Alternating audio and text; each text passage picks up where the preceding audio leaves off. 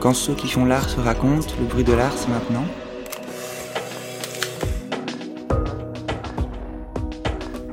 Nous sommes Victoria Le Salama et Florian Champagne, et aujourd'hui nous recevons Hicham Berada au Centre Pompidou, alors que le montage de l'exposition collective à laquelle il participe, La Fabrique du Vivant, est en cours. Diplômé de l'École nationale des beaux-arts de Paris et du Frénois, et aujourd'hui représenté par la galerie Kamel Menour, Hicham Berada utilise des théorèmes physiques et des formules chimiques pour créer des formes naturelles qu'il manipule et façonne dans un cadre défini. Au travers d'un travail qui réalise un pont entre art et science, il livre des œuvres esthétiques qui documentent le génie de la nature. Dans cet entretien, Hicham Berada revient sur ses études et plus particulièrement sur son expérience au Frénois. Il parle des résidences d'artistes en se souvenant de son année passée à la Villa Médicis à Rome et en évoquant celle qu'il passe en ce moment à la Pinot Collection à Lens.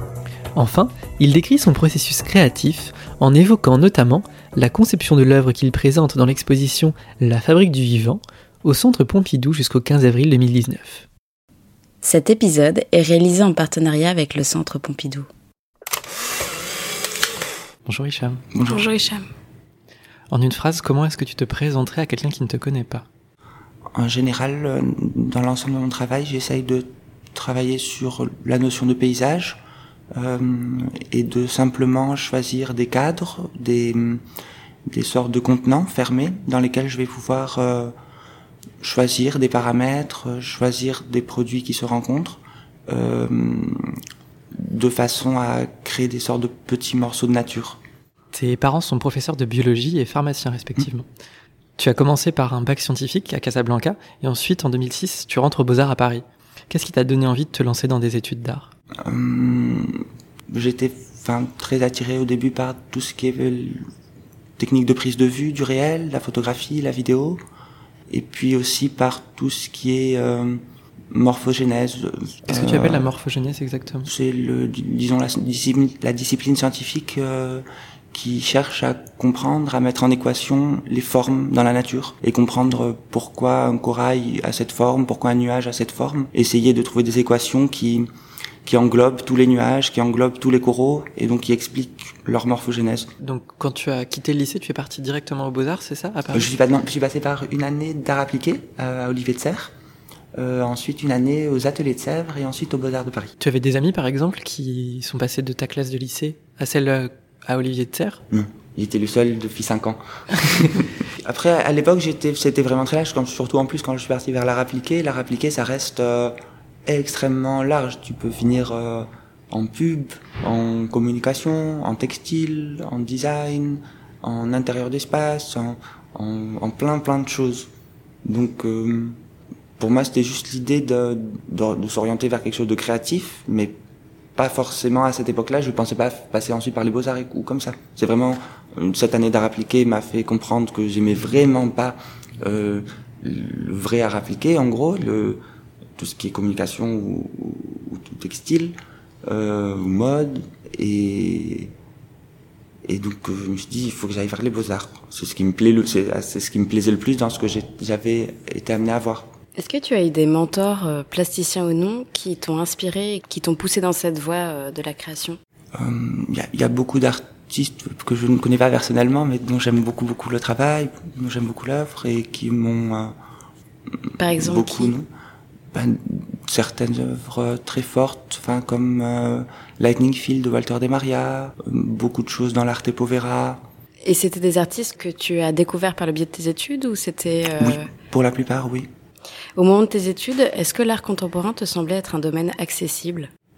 J'y ai jamais vraiment trop pensé. En fait, c'est c'est juste que pour moi les beaux-arts enfin c'est même avant d'y aller pour moi ça restait quelque chose de très ouvert à pas forcément uniquement euh, être plasticien euh, travailler euh, faire des expositions. Ça pouvait aussi être quelque chose qui aide ensuite à faire des choses qui peuvent être très très larges. Et, c'est ça se vérifie aux Beaux-Arts de Paris où il peut y avoir énormément de profils différents qui qui, qui en sortent. Donc quand tu es rentré aux Beaux-Arts, tu savais pas enfin tu savais que tu voulais travailler dans ce secteur-là, mais tu n'avais pas une idée ni de ce que tu allais faire, ni du fait que tu allais travailler dans le domaine dans lequel tu travailles aujourd'hui. Pas, vraiment non, ben, surtout aux Beaux-Arts pendant longtemps, j'étais dans l'atelier de Jean-Luc Villemout et il nous poussait beaucoup à faire des performances donc pendant longtemps, pendant trois ans, je n'ai fait que des performances, aucun objet, aucun, donc même pas d'exposition ou c'était uniquement des performances. Euh, puis ensuite est venue un peu l'idée des activations, où finalement c'est des, sortes de pièces performatives euh, au sein d'expositions euh, qui durent pas euh, le temps entre guillemets d'une performance habituelle, une trentaine de minutes ou une heure, mais qui durent un mois et demi ou qui durent quatre mois et qui seuls, sans, sans humain. Pour moi, c'était juste aussi une continuité, une sorte de pour étendre la palette de sur des choses qui se passent, euh, qui doivent se passer en 30 minutes. Euh, dans le monde physique, on est très limité, enfin on est on est assez limité. Quand on s'ouvre à des temporalités d'un mois, de quatre mois, de une année, plein d'autres choses deviennent possibles. Ensuite, après les beaux-arts, tu as continué tes études en intégrant les Frénois à Tourcoing en 2011. Qu'est-ce que tu cherchais en faisant cette école-là? Bah, Pour moi, le Frénois, c'était, ça, ça, ça, ça reste euh, un, un lieu euh, de très fort possible, ou, un lieu où, en tout cas, peuvent se faire des choses.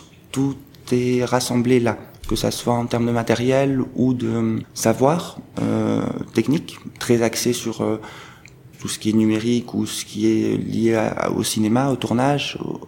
mais je connais peu de lieux ou d'ateliers d'artistes, euh, même très successful, qui ont cette puissance de production. Et ça, tu le savais avant d'y aller C'est ça que tu cherchais? Oui, de, de, de réputation, de, leur liste de matériel est disponible sur Internet. Euh, c'est très très précis. Quand on postule, on reçoit vraiment une liste du matériel qui est dans cette maison. Euh, donc c'est vraiment l'idée de pouvoir pendant deux ans euh, s'essayer à du matériel qui qui serait inaccessible sans ça tu pensais que à l'aide de ces choses que tu allais trouver là-bas, tu allais pouvoir développer ta pratique dans un sens qui t'intéressait? Ben, L'idée au Frénois, c'est vraiment je de développer sa pratique. Il y a très peu de, cours, entre guillemets. C'est vraiment toute la... L'idée est, basée sur euh, un projet, un gros projet par an, euh, qu'on mène avec les équipes euh, du Frénois. Donc c'est vraiment, pour moi, c'était ma pratique que je continuais. Juste, ça me permettait de avoir un petit budget, avoir euh, du matériel et euh, du savoir euh, technique humain pour pouvoir s'essayer un, projet d'une ampleur que je n'aurais pas fait seul. Et c'était quelque chose qui t'intéressait, ça, de changer le, un peu l'échelle de tes projets? Oui, en général, j'aime beaucoup y travailler à différentes échelles. autant travailler des choses toutes petites comme très grandes ou autant des, des, des, expositions qui peuvent durer longtemps. Je continue aussi à faire des performances. Euh, J'aime bien ne pas m'enfermer dans un format. Enfin, après c'est aussi avec ce qui vient, euh, avec les sortes de techniques ou le les, que je trouve et que j'essaye d'apprendre en permanence. Euh, ça oriente, ça oriente vers quoi je vais. Et en ce moment, vers quoi tu En ce moment, de beaucoup de calculs informatiques, euh, euh, mais comme on en parlait, euh, très lié à la morphogénèse, avec en, en gros en, en partant de plantes euh, ou de surtout des plantes pour l'instant qui existent dans notre environnement, euh, leur appliquer des, des sortes d'algorithmes de mutation génétique en chaîne, euh, de façon à comme essayer de visualiser des plantes qui auraient pu être en puissance ou des plantes telles qui pourront, ils pourraient le devenir au terme d'une longue évolution. Euh, et ça produit des, des formes euh, bizarrement reconnaissables où on, on sait d'où elles viennent parce qu'elles ressemblent à plein de choses qu'on a déjà vues, du, des coraux, des, des, des racines, euh, mais c'est un développement tel qu'on ne le connaît pas. Aujourd'hui, tu es installé à Paris, mais aussi à Lens, où tu as la résidence à la Pinot Collection depuis septembre 2018 et jusqu'en juillet 2019. Tu as par ailleurs été pensionnaire à la Villa Médicis entre 2013 et 2014. Est-ce que le lieu où tu te rends et où tu habites ont une influence sur tes œuvres? Disons, le, le, le, lieu atelier, oui, euh, mais uniquement son intérieur le l'extérieur après dans mon travail c'est aussi beaucoup une question d'enfermement de on ce qui est paradoxal puisque tu travailles sur la enfin tu parles beaucoup de paysages de nature. mais, mais dans des boîtes. Et, et donc euh, pour moi le rapport au, au lieu de, de résidence c'est beaucoup euh, l'intérieur de l'atelier et euh, les autres résidents qui sont autour. Très peu l'environnement extérieur Et t'es pas inspiré par exemple quand tu quand tu te balades dans la nature ou c'est pas des choses c'est pas ça que après tu... si il y a des choses comme à Rome les, les peintures de nuages m'ont beaucoup marqué. Je, je savais pas qu'il y avait autant de, de, nuages qui ont été peints. Et c'est presque une c'est presque un genre la peinture de nuages. Mais c'est un peu ça pourrait arriver euh, n'importe où n'importe quand euh, pas forcément il n'y a pas forcément besoin d'être là pendant un an. C'est quelque chose qui arrive euh, comme on vient de le dire, donc tu as réalisé un certain nombre de résidences, dont une qui était au 104 à Paris en 2014.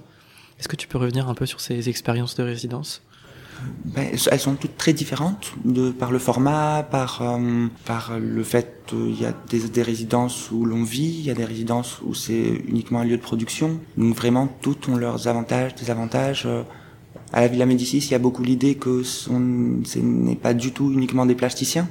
Donc c'est une grande chance de pouvoir rencontrer des musiciens, des architectes, des romanciers, des, des, des gens de profils très très différents et qui souvent, c'est connu et pour moi ça, ça, se vérifie aussi, beaucoup de gens rencontrés là-bas, enfin c'est des gens avec qui je continue de travailler, Laurent Durup euh, qui est musicien, qui était pianiste à la Médicis, c'est la personne avec qui euh, euh, je fais toutes mes performances maintenant. Pour son dernier spectacle, Dronocratie, euh, j'ai travaillé une partie de l'image c'est la Via Médicis pour moi c'est vraiment un, lieu de rencontre privilégié et aussi de pouvoir passer un an avec ces personnes dans, un lieu inconnu pour la plupart où euh, ça, ça permet de, de, de, de, tisser des liens. Euh, mais d'autres résidences, par exemple comme celle à laquelle je suis en ce moment à Lens, euh, c'est une résidence où euh, euh, c'est un pensionnaire par an. Il n'y a pas d'autres pensionnaires, mais l'espace de travail est le meilleur que je n'ai jamais vu dans aucune autre résidence. Donc là, c'est beaucoup plus l'idée de profiter de l'atelier euh, pendant un an, un peu comme dans une bulle, euh, et produire. D'outils mis à disposition, tu. Euh, bah, les, les, outils, c'est vraiment chacun a besoin de ses, ses siens, mais c'est vraiment le plus l'architecture, le, le, bâtiment. Euh, donc on peut faire le noir, on peut faire la lumière, euh, on peut poser très lourd par terre, on peut mettre de l'eau partout, il y a des évacuations d'eau. Euh, il y a plein de choses comme ça. On peut suspendre au plafond pour sortir des trucs d'aquarium, c'est pas mal.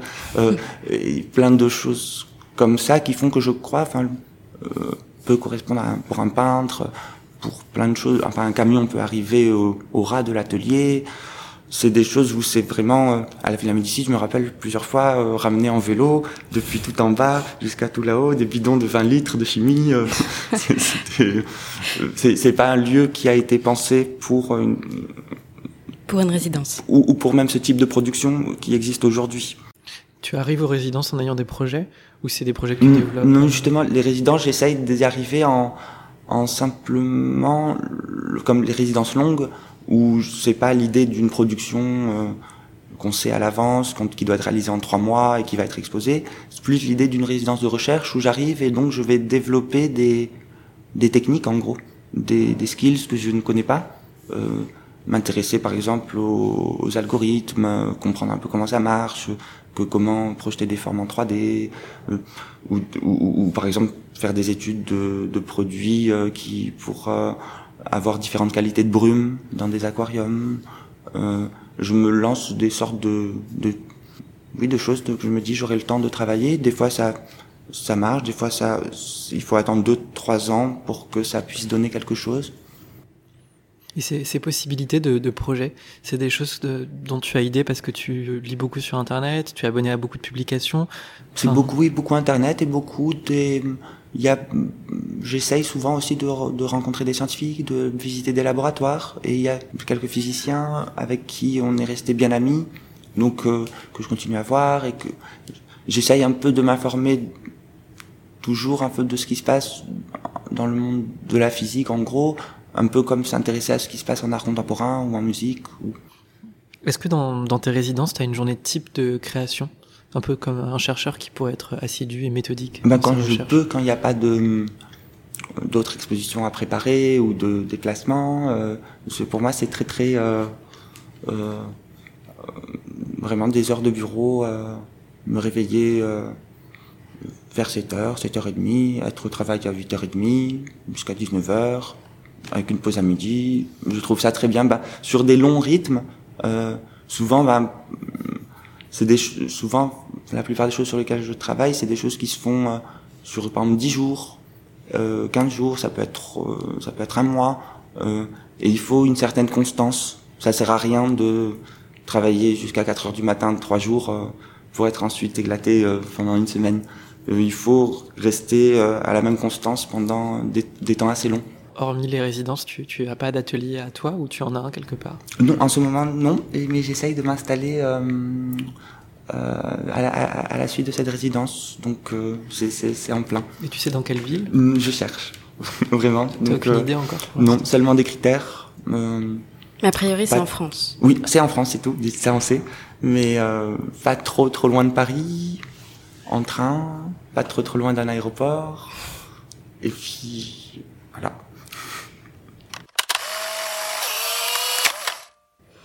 Est-ce que tu peux décrire ton processus créatif? Comment une œuvre naît? Euh, Disons qu'en en, en, permanence, j'essaye de chercher toujours de nouvelles techniques, de nouveaux outils pour avoir une, une action sur le réel. Et parallèlement, il y a une sorte de pensée qui se développe, mais très liée... Euh, aux recherches techniques. Donc il y a vraiment un, dans mon travail un très fort lien entre euh, la technique et la pensée. Enfin, souvent aussi les choses qui ne marchent pas techniquement, euh, je trouve euh, ça, on peut en tirer de grandes philosophies, euh, des choses toutes bêtes mais qui permettent de réaliser des choses comme certaines choses ont une taille et on peut pas changer la taille de tout. les arbres ont une certaine taille, on, on, peut en faire des bonsaïs, mais on peut pas en faire des 400 mètres ou ou un kilomètre de haut. la matière fait que certaines choses ont des tailles. Et ça, c'est au fil de longs échecs que je, me dis vraiment ça. T'as des exemples de ces échecs? Certaines formes que j'arrivais à produire euh, dans une certaine taille. Euh, euh, par exemple des, des concrétions en fait artificielles euh, de bronze euh, donc qui sont uniquement des formes qui se qui naissent dans des boîtes fermées et sur lesquelles j'agis uniquement sur des paramètres. Pour moi, c'était beaucoup l'idée de, de sculpter sans les mains, euh, de sculpter uniquement par euh, une quantité de vide, une quantité de froid, une, des quantités. Et les quantités créent la forme. Euh, et donc ça, je me suis dit, euh, si j'ai une boîte plus grande, si j'ai plus de froid, plus de bronze, ça fera plus grand. Eh ben non, c'est ça, ça a une taille, comme euh, comme les arbres ont une taille et on peut pas forcer les choses. Donc pendant longtemps, j'ai cherché, cherché, cherché. Et au bout d'un moment, on arrête. Tu, tu, comprends que les choses ont une taille. Est-ce que tu as l'idée de réaliser une œuvre, par exemple, euh, en voyant un procédé technique qui va t'inspirer l'œuvre, ou est-ce que c'est une idée qui va qui va t'amener à un procédé technique C'est souvent long. C'est déjà souvent des procédés techniques. c'est au moins deux ou trois procédés techniques, et donc c'est souvent je connais tel procédé, je connais tel procédé, je connais tel procédé, souvent qui sont issus de domaines très différents. Un procédé technique de, du cinéma, un procédé technique euh, qui est utilisé en agriculture et un procédé technique qui est utilisé en métallurgie. Et tout d'un coup, il y a un moment, je me dis, papa, papa, les trois ensemble, ça peut faire sens de quelque chose. Mais c'est en gros, euh, ou alors souvent c'est à la découverte d'une chose, de, et tout d'un coup ça se connecte avec trois, quatre choses plus anciennes et, puis je me dis, c'est possible. Euh, mais c'est très très... Euh, c'est très peu contrôlable. La seule chose que je peux contrôler, c'est toujours euh, être curieux et assimiler toujours, augmenter ma palette et augmenter mon sac d'idées. Donc tu dis souvent que tu utilises la nature, les phénomènes physiques et naturels comme un peintre qui utiliserait les pigments. Tu précises souvent que tu n'agis pas en scientifique mais en artiste. En actionnant ces procédés chimiques et techniques, tu ne recherches pas une solution à un problème.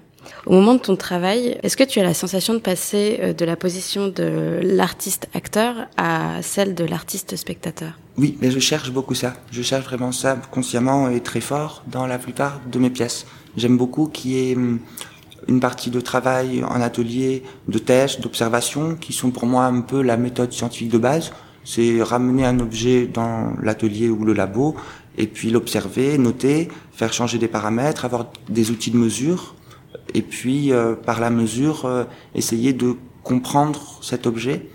Euh... Pourquoi tu recherches la position de l'artiste spectateur? Euh, ben, J'aime beaucoup qu'une fois que tout a été quand le protocole entre guillemets quand a été choisi, j'aime qu'il y ait comme un enclenchement et qu'en gros après avoir enclenché soit euh, activer une réaction chimique, allumer une mèche, euh, activer la chose. En, en tant qu'artiste, je n'ai plus aucun euh, aucune possibilité d'influer euh, sur la forme en devenir et qu'en gros cette forme soit vraiment la nature même que j'ai vraiment juste enclenché et je n'ai pas sculpté qui, qui est vraiment pas la main de l'homme du tout dans ce qui est les formes qui sont en train de se faire et, et se développer. Le, le lâcher prise, c'est quelque chose qui est important pour toi? Pas en soi, non du tout. Euh, c'est parce que dans toute la période, dans toute la phase de recherche à l'atelier, on, on, on, recherche pas du tout le lâcher prise. On essaye de tout contrôler, de d'être sûr, de retester pour être sûr. Euh, et puis quand on enclenche, souvent, euh, ça peut en guillemets bien se passer ou mal se passer. Après, c'est subjectif, mais non, il n'y a pas trop cette idée de lâcher prise. On espère que ça se passe bien comme je le souhaite. C'est, il n'y a pas cette idée de. Donc c'est une nature. C'est cool, ça se développera comme ça veut. C'est quand même une nature qui est très contrôlée, donc. Oui, oui, qui est dans, qui est dans un cadre, en tout cas, qui à l'intérieur de ce cadre s'exprime, euh, parfois de façon non contrôlée, mais à l'intérieur d'un cadre. Oui, toujours. Justement, la, la, Fabrique du Vivant, c'est le titre de l'exposition collective au Centre Pompidou à laquelle tu prends part. Elle se déroule du 20 février au 15 avril 2018. Pourquoi est-ce que tu décides de programmer le Vivant?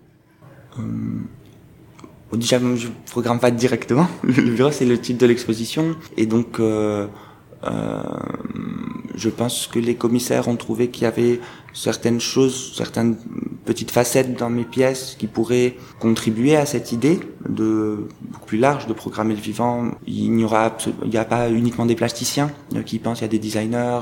C'est une exposition avec euh, tout plein de, de personnes très différentes. Et moi, c'est plus l'idée de l'idée de, de programmation. Après, après c'est très euh, là, ce qui, va, ce qui va être montré, c'est euh, la première photographie que j'ai faite de ce projet dont je vous parlais un peu, que j'ai appelé les augures mathématiques, et qui sont en fait des sortes de végétation qui n'existent pas encore, ou qui pourraient exister en puissance, mais qui, là encore, n'ont pas du tout été sculptées par moi, n'ont pas été choisies. La seule chose que j'ai choisie, c'est euh, des superpositions d'algorithmes sur un végétal existant. Donc, euh, pour moi, c'est encore l'idée un peu comme d'activer des réactions chimiques ou d'activer des phénomènes naturels dans des boîtes, de simplement révéler euh, des choses qui existent virtuellement en puissance depuis toujours, et c'est simplement de pouvoir les visualiser à un instant donné cette exposition s'insère euh, dans la troisième édition du cycle d'exposition et d'événements euh, Création et Mutation du Centre Pompidou. À chaque fois, il s'agit de montrer et de présenter des voies de réflexion qui animent les arts plastiques, le design ou encore l'architecture à travers une exposition collective. En 2017, euh, il s'était interrogé sur les modes de création liés à l'impression 3D. La deuxième édition était sur le thème de l'art et le code numérique. Et cette fois, il s'agit d'interroger le vivant. Donc, comme tu l'as dit, il y a une cinquantaine d'artistes qui sont exposés. Et c'est un questionnement qui traverse l'art au sens large depuis les années 90. Comment est-ce que tu perçois le travail des autres artistes exposés dans la Fabrique du Vivant? Bah, Je connais pas tout. Enfin, j'ai pas du tout, j'ai pas encore pu visiter l'exposition. Je vais découvrir un peu cet après-midi ce qui est déjà monté. Mais tu as quelques noms, par exemple euh... Je regarde souvent pas. Enfin, oui, on me les a sûrement donnés, mais je regarde souvent pas. Ça m'intéresse pas beaucoup. Euh...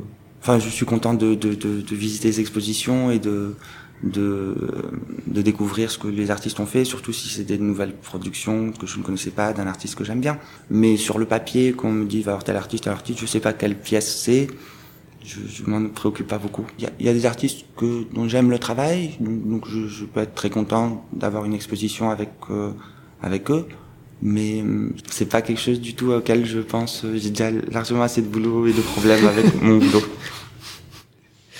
Justement, tu dis que tu passes plus de temps à parler avec des scientifiques qu'à assister au vernissage. Oui, oui, oui.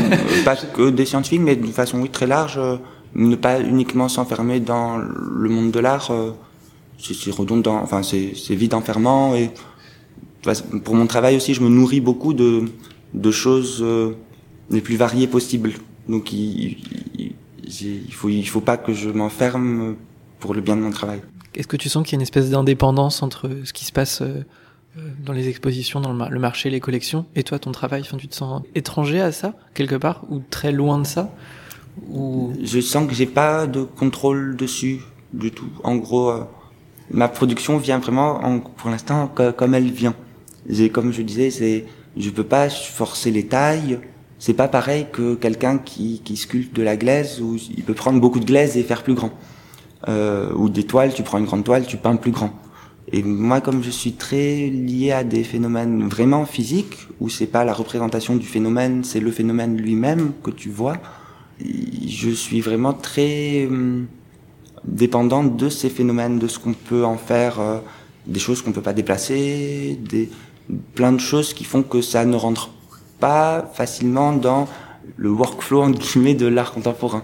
Ça, il y a un workflow très très bien établi avec euh, les, les, transports qui se font dans les ateliers. Les ateliers sont normalement bien faits avec un, en rez-de-chaussée. Non, non, non. Et finalement, ce workflow très fort et établi, moi, me sert pas beaucoup et des fois, ça peut poser, mon travail peut poser d'autres problèmes tout bêtes, euh, mais qu'il faut être, il faut être assez euh, flexible pour pouvoir répondre. C'est pas souvent facile. Enfin, il y a des choses très oui, établies. Dans le bruit de l'art, on pose souvent la question de savoir, euh, pour notre invité, ce que veut dire collectionner de l'art. Comment se pose la question de la collection avec tes œuvres, autres que la vidéo ou la photo? Il y en a beaucoup qui reposent sur des mises en place de situations chimiques. Oui, c'est des protocoles. Donc, euh, un peu comme des... Ça a déjà beaucoup été fait dans l'art, euh, comme des wall drawings de Sol Lewitt, où finalement, même après sa mort, des gens sont habilités de son atelier à réaliser les, les, wall drawings, il y a une, une des consignes très précises qui garantissent l'épaisseur du trait, qui garantissent la régularité. Tout est comme les, toutes les règles sont dictées. Euh, et puis n'importe qui peut activer la chose. Mais factuellement, du coup, comment on fait pour collectionner? On achète un protocole, un protocole et un droit. Ça va avec un, une sorte de droit euh, d'activation. Euh, euh, puisque si c'est des sortes d'œuvres qui ont une temporalité, qui durent un certain temps, et qu'on doit réactiver quand on le souhaite. Les gens achètent le droit de pouvoir activer cette pièce, une seule à la fois. Mais tu, tu, obtiens vraiment les, les, les, droits sur cette composition, sur ce protocole, sur ce paysage. tu peux le prêter tu peux prêter à un musée ce paysage qui sera activé selon ce protocole. Euh, donc il peut être déplacé, il peut, mais c'est à chaque fois en soi de la nouvelle chimie. Et c'est des œuvres euh, uniques du coup qui doivent être activées qu'à un seul endroit? Comme un peu on fait avec la vidéo numérique, où euh, si une vidéo est monte, à un exemplaire est montrée dans un musée, elle ne peut pas être prêtée à un autre euh, tant qu'elle ne peut être physiquement projetée qu'à un seul endroit dans le monde à, à un moment donné. Ça, c'est important pour toi, le... cette idée que ton travail est présent à un seul endroit qui est qu'une seule œuvre, que tu ne fasses pas des multiples, c'est quelque chose que tu as... Bah pour, ça dépend vraiment des, des, des œuvres, mais pour euh, ces activations, ça me faisait euh, faire sens qu'elles n'existent pas en série, euh, et qui même par rapport au niveau du secret de, de ce protocole extrêmement précis, qui est qu'une seule personne qui l'est, euh, ça limite beaucoup les, les, les possibilités de, de fuite, euh, de choses comme ça. Selon toi, qu'est-ce qui fait une bonne œuvre? C'est quand ça résonne avec le regardeur en lui et que ça, ça l'amène à penser, ça l'amène à... Déjà, s'il y a ça, c'est très très bien. Oui, oui, comme un, un bon film. T'as un exemple quelque chose... de bonne œuvre? Euh, Il y en a plein, plein. Le, après, il y a des œuvres qu'on n'a pas forcément besoin de voir, comme le Lightning Field de Walter Maria, c'est quelque chose que j'ai pas vu. J'ai uniquement vu de la documentation, que j'ai pas jamais vu en vrai. Mais simplement de se raconter cette histoire, hum, pour moi, je trouve que c'est une œuvre merveilleuse. De, même sur juste dans un livre ou d'en prendre conscience. Et finalement, c'est une petite histoire, euh, quelques photos qui, qui disent je l'ai fait. Tu peux raconter l'histoire de cette œuvre? Ou c'est simplement de, oui, de, de Walter Maria qui plante, euh, je, beaucoup, je sais pas combien de, de poteaux en acier inoxydable euh, dans le désert, euh, dans un endroit où il y a plutôt beaucoup de foudre, de façon à comme capter la foudre, des sortes de paratonnerres partout, de faire un champ de paratonnerres de façon à avoir un, un champ de tonnerre et a construit une sorte de petite cabane euh, en face euh, de façon à pouvoir dormir et, et, regarder ce tableau euh, d'une nature un peu modifiée. je trouve ça très fort, juste l'idée de, de se raconter cette petite histoire et de voir quelques images qui prouvent que ça a été fait. C'est quelque chose que tu recherches impérativement d'avoir plusieurs sens de lecture dans tes œuvres à toi? Pour qu'elles soient En tout cas, pas des sens vraiment de lecture, mais en tout cas, une, une j'essaye de chercher, oui, une, une sorte de force euh, physique, euh, que que l'œuvre soit forte, que l'œuvre soit, c'est difficile à définir, mais que qu'elle qu'elle tienne dans le lieu, qu'elle existe, un peu comme euh, qu'elle est une aura, qu'elle est que, que que, que physiquement, qu'un corps euh, à côté de cette œuvre, il y a un rapport qui se passe, qui qui est, qui est déjà au moins cette force-là, et, et, qui est derrière après, il y a toute la beauté de la pensée, euh, la poésie euh, qui peut s'en découler. Mais pour moi, c'est l'un avec l'autre. C'est pas que l'un ou que l'autre. J'essaye de tendre vers euh, toujours euh, qui est les deux. Dans ta carrière professionnelle, quelle est la critique qui t'a le plus touché? J'essaye de pas écouter trop de toute façon.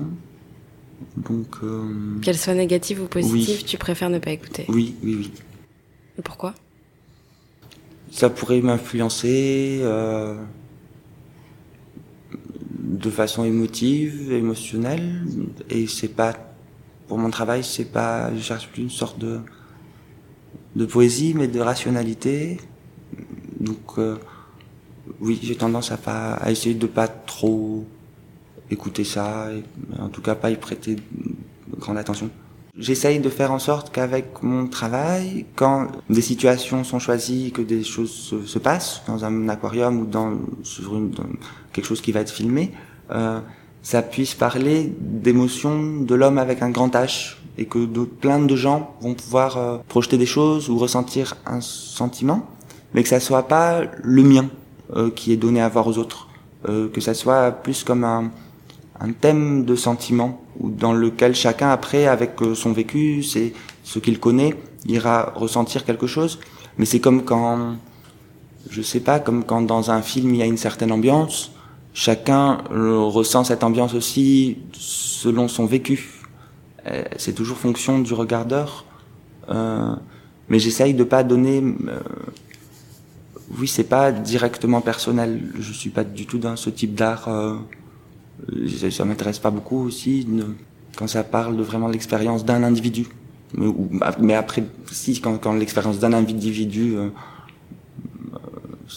est, très proche, de, peut parler, à, enfin à d'autres, oui, mais c'est c'est vraiment dans cette idée d'universalité ou de de, de on n'est pas ancré du tout dans un contexte euh, politique, géographique, enfin oui, ça parle juste de l'homme euh, avec un grand tout, avec un grand H et c'est tout.